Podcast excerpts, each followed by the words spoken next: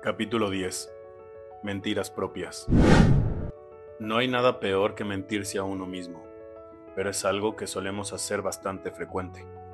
No nos gusta ver la realidad que tenemos frente, porque es más fácil ver lo que queremos ver o lo que nos hace estar más cómodos, a pesar de que la vida nos llena de banderas color rojo, que nos encanta pintarlas de rosa para no perder esas ilusiones que nos creamos en nuestro inconsciente.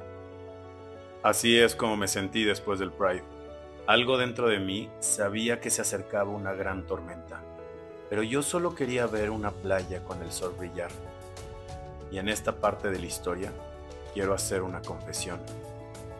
Estaba completamente perdido, confundido, y no sabía hacia dónde dirigirme. Estaba entrando en pánico e hice lo que cualquier cobarde puede hacer. Me fui a la casa de mis padres el siguiente mes a reflexionar y pensar en todo lo que realmente estaba viviendo. ¿Realmente había visto las señales que me había dicho aquella mujer?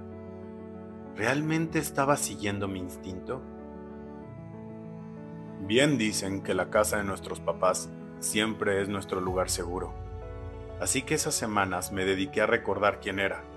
Miré mi habitación con detalle y repasé cada póster de película de Harry Potter y Crepúsculo, cada figura de acción y autos de juguete, y ese colibrí de peluche que me acompañó en mi infancia. Rodeado de todo aquello que me vio crecer, comencé a pensar en mí. Este es el momento de la historia, en donde les cuento quién soy realmente porque nuestros pasados nos dicen mucho de quiénes somos en el presente. Mi nombre no importa, lo que les debe de importar es esta historia. Nací en una familia en donde vi a mis padres trabajar de sol a sol para conseguir cada privilegio que gozamos en la vida. Mi mamá siempre fue cariñosa y dedicada a cada uno de sus hijos, y mi papá siempre se mostró positivo ante la vida y la adversidad. Pero era evidente que veían en mí algo más que en mis hermanos. No sé si era el favorito, pero era el hijo a cual le dedicaban más tiempo. Eso creó un poco de rivalidad con mis hermanos. La realidad es que sí era distinto a ellos. Siempre fui seguro de mí, independiente y con una capacidad nata para la escuela. No era el chico al que se le complicaran las cosas. Era bueno en los deportes, era popular, y creo que mis papás depositaron muchos de sus ideales en mí. Cuando entré en la pubertad, yo supe que era distinto. Miraba a mis amigos cómo se comportaban entre ellos y yo no encajaba. Cada día que pasaba parecía ser como si me identificara más con mis amigas que con ellos. A pesar de los deportes y de mi actitud heteronormada, algo no encajaba en mí y comencé a tener miedo porque nos educan a pensar que lo distinto está mal, que lo que no está estipulado socialmente es lo incorrecto. Nos dictan una línea de vida desde que nacemos que se basa en el deber ser.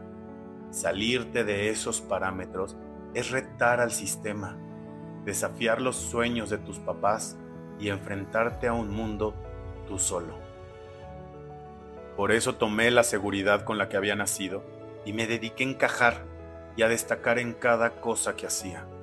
Pensaba que si era excelente en todo, nadie me vería como un error por no seguir la norma.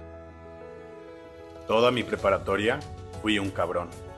Y mientras mis amigos despertaban sexualmente con niñas, yo me escondía en los baños de la escuela con uno que otro gay que también fingían ser alguien más.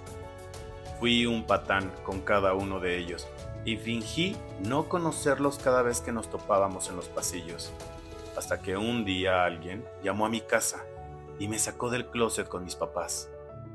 Era obvio que esto pasaría, porque ser gay en provincia llama mucho la atención y los chismes corren más rápido que el mismo tiempo.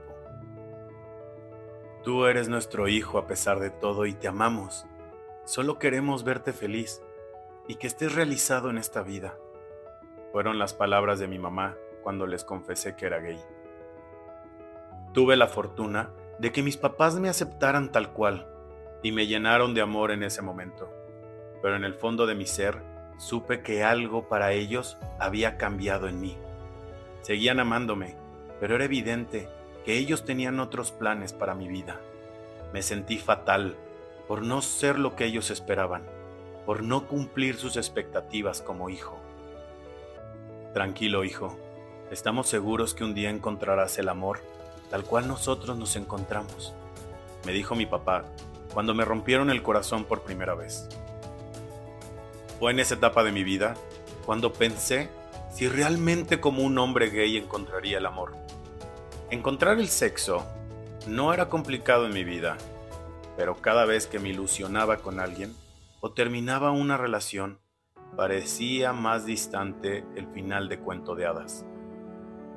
Pero yo sabía que era aquel hombre que estaba dispuesto a cruzar el bosque cantado, llegar al castillo, cruzar el puente, vencer al dragón y encontrar a mi príncipe azul. Darlo todo por ese final que tantos queremos y pocos estamos dispuestos a alcanzar. Yo vi eso en casa y era lo que realmente deseaba para mi vida. Pero siendo honestos, el tiempo siempre juega en nuestra contra. La edad nos hace desconfiar en el amor de otros y en el amor propio.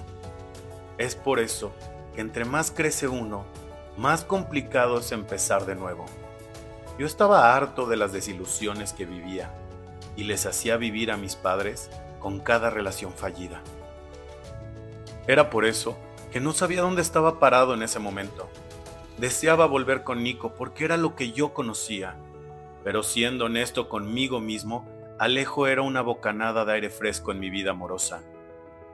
Ya que me conocen mucho más, les voy a decir que cuando comenzó agosto, estaba listo para volver y enfrentar mi realidad. Aunque no sé si lo que falta de esta historia sea lo que todos ustedes están pensando.